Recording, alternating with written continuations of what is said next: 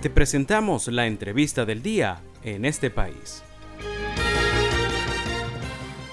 El panorama electoral venezolano no esperará las elecciones presidenciales del 2024 para agitarse, ya que la oposición anunció la escogencia de un candidato único en unas primarias que tienen como fecha el 2023.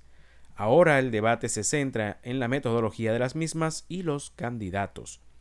Para conocer más detalles sobre este tema, hemos invitado esta tarde a Marcos Hernández, el sociólogo, PhD en gestión de procesos y director de la consultora Hercon. Puede seguirlo en Twitter con el usuario arroba Hercon44. Buenas tardes Marcos, gracias por estar con nosotros. Precisamente su consultora acaba de publicar un estudio de opinión sobre el tema electoral y queremos saber detalles de lo que arrojó.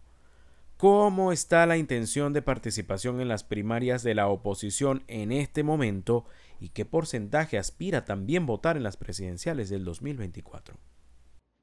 El último estudio de Gercon Consultores o el estudio Flash de opinión Contexto Venezuela arroja una cantidad de información muy significativa para los venezolanos que de una u otra manera quieren conocer cómo se está moviendo el ambiente, no solo político, sino de la futura primaria en la oposición. Recientemente tenemos un flash donde consultamos a mil electores y ellos están dando una opinión bastante interesante en cuanto a la temática política electoral. Esto es un estudio que es muy reciente, del 25 al 28 de julio, y nos lleva a hacer unos análisis bastante apropiados para el momento histórico. Podemos observar que en cuanto a la definición política, los no alineados tienen un 44.3, los opositores un 31.2, digamos estos opositores son los que pertenecen, militan o simpatizan en partidos políticos, y los oficialistas, como dato, podemos decir que han crecido 24.5. Hace los estudios más recientes de HERCON, los oficialistas se estaban moviendo en 21.3. Pero esto es parte, ¿no? La política es dinámica, es cambiante y, se están dando unos resultados que de una u otra manera hay que ponerle oído, oído. La intención de participación en las primarias, que también es un dato interesante, ¿no? Para comenzar, digamos, a construir escenarios.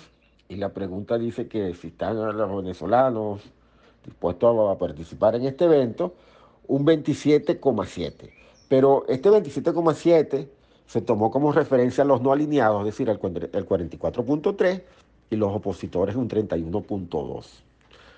27.7 dice que está muy dispuesto y un 21.1 dice que está dispuesto. Esto apenas empieza, ¿no? Esto, eh, esto se comienza a mover, se comienza a, a configurar toda una intención de participación que debe crecer o decrecer según las estrategias y tácticas que tengan los diferentes comandos nacionales. Pero para, digamos, los análisis en cuestión, esto debería de crecer porque hay, una, hay unas expectativas que los venezolanos quieren elegir un candidato, eso sí, en unidad, para lograr el objetivo y que no es otro que llegar a Miraflores, de lo contrario sería participar.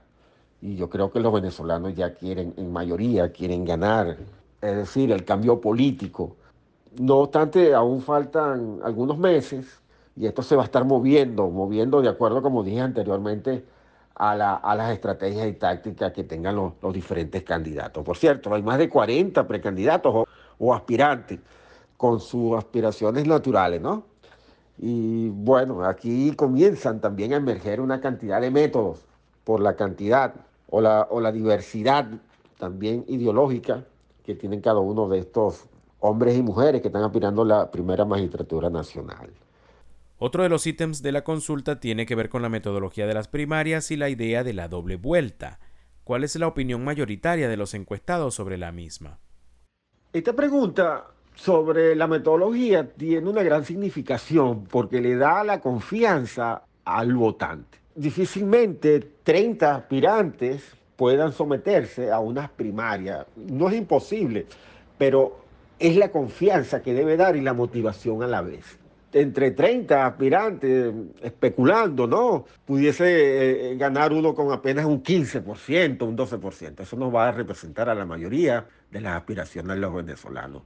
Por ello la segunda vuelta resuelve lo que la gente quiere, la confianza y después la unidad. Tomamos como base los no alineados y los opositores. ¿Y cuáles fueron los resultados? Mira, tienen un gran valor, un gran valor porque se comienzan a mover hacia lo positivo. El 40% dice estar muy de acuerdo, el 17,3% dice que está de acuerdo, el 14,2% dice poco de acuerdo, el 15,1% dice nada de acuerdo y hay un 13,4% que dice que no sabe, no contesta.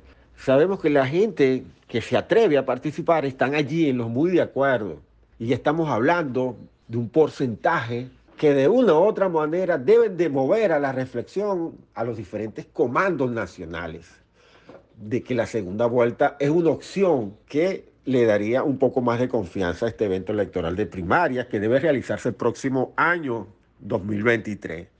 Pero no obstante, entendemos que cada candidato tiene sus propios intereses, algunos hablan de primarias, otros de primarias con segunda vuelta, otros de consenso, y esto, por supuesto, es con el cristal que cada quien está midiendo la elección del candidato presidencial opositor.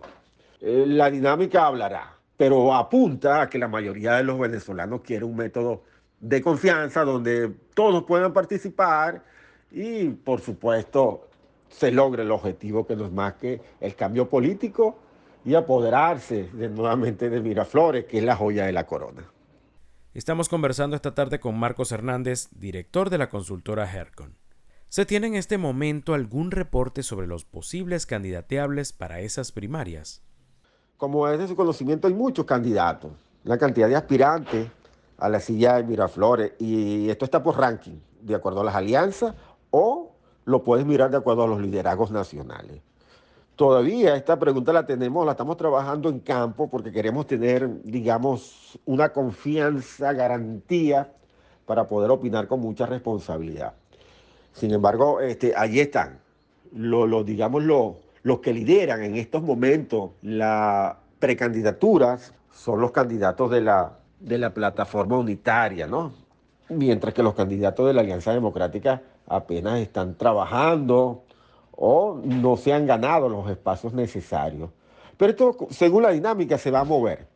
Y bueno, tan pronto tengamos estos resultados, que también son muy significativos, no solo para los análisis, sino para mirar cómo va a estar el futuro cercano, este, lo vamos a tener en, en cuenta o lo vamos a tener disponible para que la gente pueda conocer de parte de GERCON Consultores según el ranking de los precandidatos que tienen opción para llevarse el triunfo en unas primarias a realizarse en el 2023. Es cuestión de, de mirar que estos son eventos electorales un poco complejos, porque aquí la gente o los diferentes comandos tienen sus propias estrategias y tácticas para apuntalar a su, a su candidato en este caso. Así que la dinámica política va a ser muy volátil, muy volátil. Y vamos a ver, porque el gobierno también va, de una u otra manera, seguramente va a intervenir, va a intervenir en esto, lamentablemente, y esas son variables que van a, distorsionar el propio ranking o las intenciones de voto de cada aspirante. Estamos muy agradecidos con Marcos Hernández, director de la consultora Hercon, nos contó detalles sobre el último estudio de la consultora referente a la intención de voto de las primarias de la oposición en el 2023 y las presidenciales del 2024.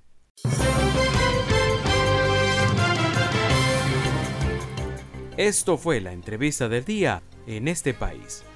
Para conocer más el programa, síguenos en nuestras cuentas en redes sociales. Estamos en Twitter e Instagram como arroba en este país radio y visita nuestra página web www.enestepais.info.